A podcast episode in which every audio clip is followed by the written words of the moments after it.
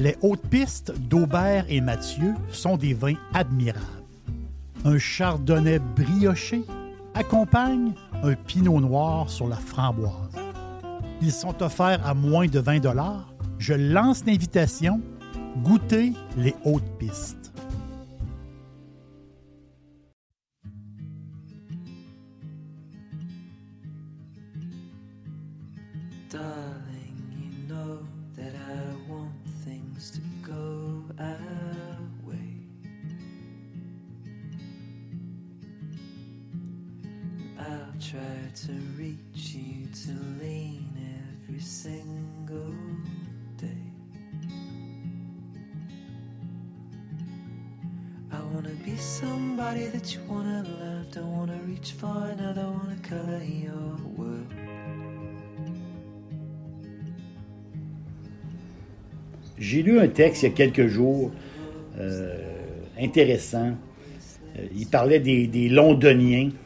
les gens qui habitent Londres, les natifs euh, de Londres. Et la majorité d'entre eux n'ont jamais visité Big Ben. J'ai trouvé ça spécial. J'ai trouvé ça vraiment spécial. c'est comme si moi, citoyen de la ville de Québec, c'est comme si j'étais, j'avais jamais visité Château-Frontenac. Ça peut, euh, c'est particulier. Mais ce qui est drôle dans l'article, c'est que ces gens-là qui apprennent qu'il faut qu'ils déménagent, donc euh, par obligation, pour le travail, avant de déménager, quelques mois avant de partir de Londres, ils vont faire un tour et ils vont visiter leur ville, ils vont visiter Big Ben, parce qu'on dirait qu'ils se disent, coudon, euh, il faut que je parte et j'ai comme manqué quelque chose. Il y a quelque chose que j'ai pas vu. Euh, j'ai toujours aimé l'expression être touriste dans sa propre ville. Prendre une journée ou deux de congé, petites vacances euh, chez soi, marcher la ville, marcher, aller dans un petit resto qu'on connaît pas, voir l'angle différent, voir un angle différent dans notre ville, c'est toujours le fun. C'est toujours euh, particulier. Puis le mot touriste, hein, c'est euh, le mot touriste, c'est particulier. Est-ce que quelqu'un qui va en Floride chaque année, qui passe six mois, est-ce que cette personne-là est encore un touriste? Et moi, je pense qu'un touriste, c'est quelqu'un qui veut, apprendre, tout simplement.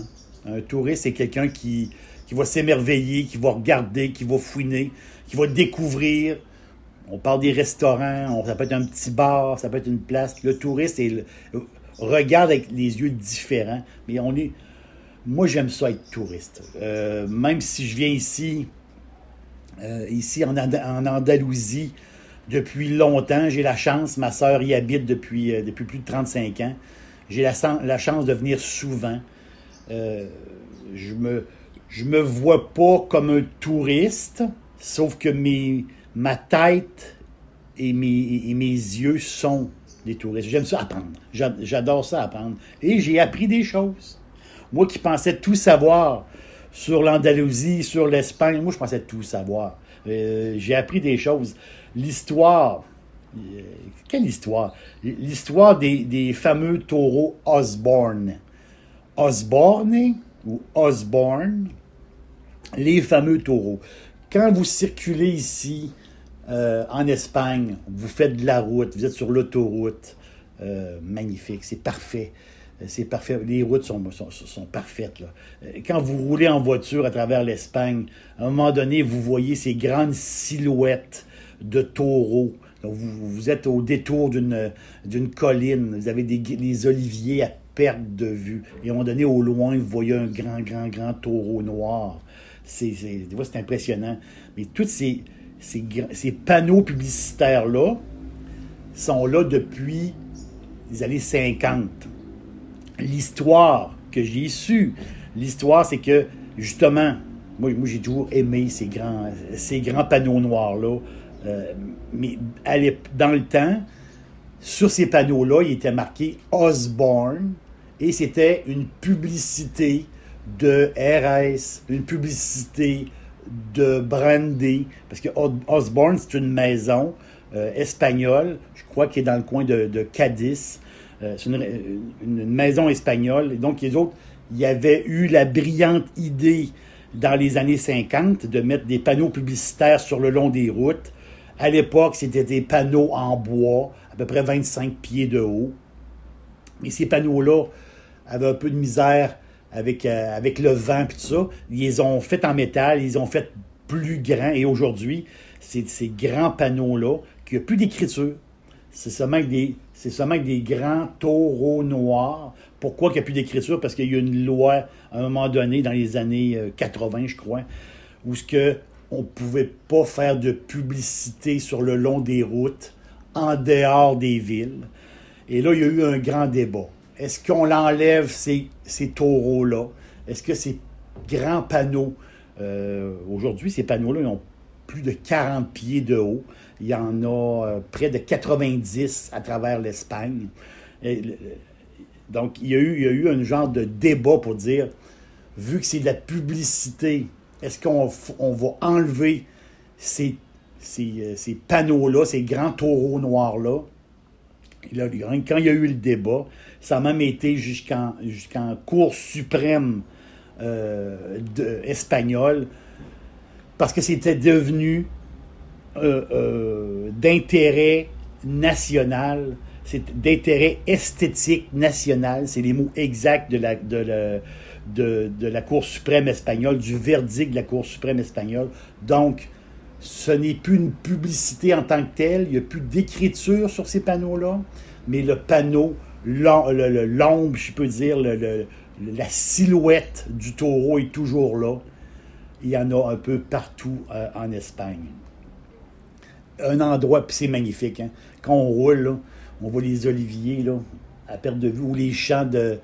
Les, grands champs, puis là, on voit les, euh, les tournesols et là, on voit au loin le grand taureau noir. c'est extraordinaire, c'est typique, typique espagnol. C'est pas plus, ça peut pas être plus espagnol que ça, c'est incroyable.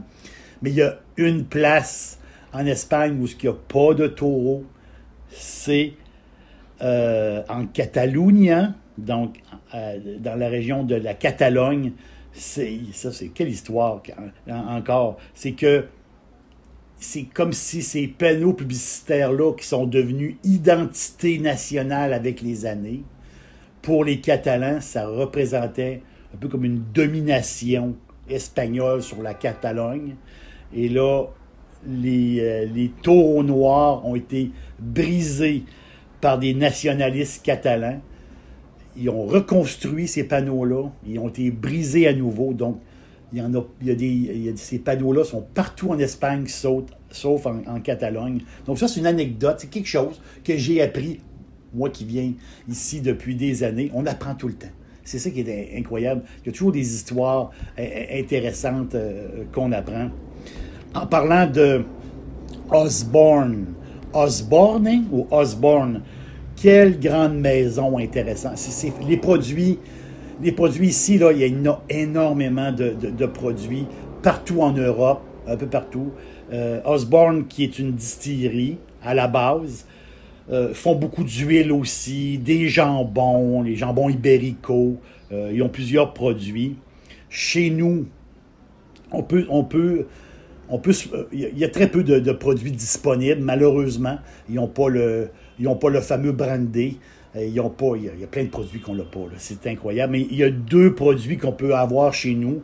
Le produit le plus connu, c'est l'entrée de gamme de, Osborne. C'est le fameux, le, petit vin, je vais l'appeler le petit vin tranquille, le petit vin de tous les jours que tout le monde connaît, le fameux euh, Solaz, S-O-L-A-Z, un petit tempranillo très, très correct, petit tempranillo d'entrée de gamme un petit rouge passe-partout, fantastique. Un vin de, la Castille et Mancha, euh, dans le coin du, plateau de la Meseta. Euh, donc, un petit vin euh, pas cher, passe-partout, autour de 10, 11 dollars à peu près, que, qui est très, très vendu chez nous. Malheureusement, on n'a pas toute la gamme de vins, imaginez-vous, toute la gamme des choses intéressantes. Dixili, c'est mon poulet frit préféré. Chez Dixili Charlebourg, vous allez être reçu par une équipe formidable. Le restaurant offre beaucoup d'espace à l'intérieur comme à l'extérieur avec son vaste stationnement. Un poulet frit débordant de saveurs, tout à fait extraordinaire. On vous attend à Québec, Dixilly, Charlebourg. Et un autre produit qu'on peut avoir chez nous, que moi j'adore, c'est le Fino Quinta. Fino Quinta, c'est un RS blanc, donc un Fino. Ici, les Espagnols boivent le Fino comme apéro. Donc, ce qu'ils font, c'est qu'ils prennent une, bouteille et la mettent au frigo, directement au frigo, et le servent froid, très frais, froid. Même des fois, on peut mettre une petite glace. Donc, on prend un verre, c'est un vin apéritif euh, aux alentours de 15-16 degrés d'alcool. On peut avoir le Fino Quinta chez nous en demi-bouteille. Il est disponible. J'adore. C'est un très bon produit. On n'a pas toute la gamme Osborne, mais au moins on l'a ça. Donc, on met la bouteille au frigo. Euh, c'est très, très sec. Euh, à peine 1,2 euh, g de sucre au litre. Ultra sec. Parfait en apéro. un petit verre, deux petits verres en apéro comme ça. C'est extraordinaire. Le Fino Quinta de Osborne qu'on peut avoir chez nous. Il y, a, toujours à apprendre. J'ai appris d'autres choses. Pourtant, je viens ici assez souvent, j'ai appris d'autres choses. On l'apprend, on l'apprend. Euh, avec avec mon, mes yeux de touriste, euh, on l'apprend. J'ai su quelque chose sur la, cathédrale de Malaga. J'adore la cathédrale de Malaga. Euh, je passe souvent devant, puis j'adore la, visiter. Tout près, il y a la Plaza Ibispo. Plaza Ibispo, petit square, euh, à l'entrée de la, cathédrale. Et chaque année, au mois de juillet, le 4 juillet, il y a une petite fête, euh, petite fête, très bien fun. Ils fêtent l'indépendance des États-Unis à cet endroit-là. C'est vraiment spécial, pareil, fêter l'indépendance des, États-Unis, juste dans ce petit square-là. Mais c'est toute l'histoire. C'est vraiment toute l'histoire de l'indépendance des États-Unis et un certain Bernardo Galvez. Bernardo Galvez, qui est un, qui est un militaire, qui est un, qui est un dirigeant, euh, qui est né euh, près de, près de, tout près de Malaga. Euh, lui, c'est lui qui a combattu, il a aidé, il a aidé les Espagnols à combattre les Britanniques dans la région de Pensacola, dans, dans, le sud des États-Unis. Donc, euh, Galvez qui était... Ben, à l'époque, il faut le dire, l'Espagne était neutre. Euh, L'Espagne était neutre dans la guerre, euh, la Révolution américaine. Mais Galvez, qui était là-bas sur le terrain, lui, était ami avec Oliver Pollock. Pollock, qui, est, qui était un des financiers de la Révolution américaine. Et Galvez même si l'Espagne était neutre, Galvez a aidé, euh, a aidé euh, les révolutionnaires américains euh, à l'époque. Aujourd'hui, il y a une ville, il y a une ville au Texas, Galveston, Galveston, Texas, mais c'est par rapport à M. Bernardo Galvez, qui, est était reconnu comme un héros par les, les Américains j'ai appris aussi d'autres choses par rapport aux États-Unis, le lien qu'il y avait entre l'Espagne et, les États-Unis. Euh, la cathédrale qui s'appelle, le surnom de la cathédrale, ici on donne beaucoup de surnoms euh, aux choses, c'est toujours, euh, c'est, toujours drôle. Il y a une bâtisse, anecdote drôle, il y a une bâtisse au centre-ville, une bâtisse gouvernementale au centre-ville de Malaga il l'appelle l'édifice Michael Jackson. je me demandais pourquoi tout le monde appelait cette bâtisse-là l'édifice Michael Jackson. Parce que j'ai su l'histoire. À un moment donné, on, vient à connaître l'histoire. C'est que cette bâtisse-là qui, était noire, donc était l'extérieur de la bâtisse était noir, avec les dernières rénovations, ils l'ont mis blanche. Donc, c'est pour ça que les Malagueños l'appellent l'édifice Michael Jackson. Ça, c'est vraiment de l'humour, euh, l'humour, euh, l'humour andalou. C'est incroyable. Et là, mon, mon autre petite histoire, le fun, par rapport à la cathédrale. Le surnom de la cathédrale, c'est la Manquita. Donc, euh, c'est comme si la cathédrale, il lui manquait un bras. Donc, quand vous regardez la cathédrale, d'un côté, il y a une tour et de l'autre côté, il y a une tour inachevée. Et pourquoi ils n'ont pas achevé cette tour-là? C'est quand même particulier. C'est pourquoi ils n'ont pas terminé cette tour-là. C'est qu'à l'époque, euh, durant la construction, euh, ils, ont, cessé de faire la construction de cette tour-là et l'argent a servi, l'argent a été envoyé au général Washington pour aider les Américains dans, euh, contre l'Angleterre pour l'indépendance américaine. Donc, c'est des anecdotes comme ça, c'est des choses qu'on apprend, toujours intéressant. Donc, c'est ça, être touriste. En fin de compte, être touriste, c'est, c'est être, être curieux. Être touriste, c'est aimer l'endroit où ce qu'on est, qu'on, l'endroit où ce qu'on vit, ou l'endroit où ce qu'on visite. C'est un peu ça, être touriste. Et euh, c'est quelque chose qui est super le fun, même si on passe des séjours, des grands séjours à un endroit. C'est toujours intéressant. Il faut, toujours s'intéresser et on apprend beaucoup de choses sur les gens de la place. On apprend beaucoup de choses sur, euh, sur, tout, en fin de compte. Euh, je vous remercie d'être passé me voir. L'aubergiste est sur la trotte encore. Donc, je suis encore loin de mon auberge. Mais il euh, n'y a pas de problème. On va prendre un, jour, on va prendre un petit verre ensemble et je vous dis euh, à la prochaine.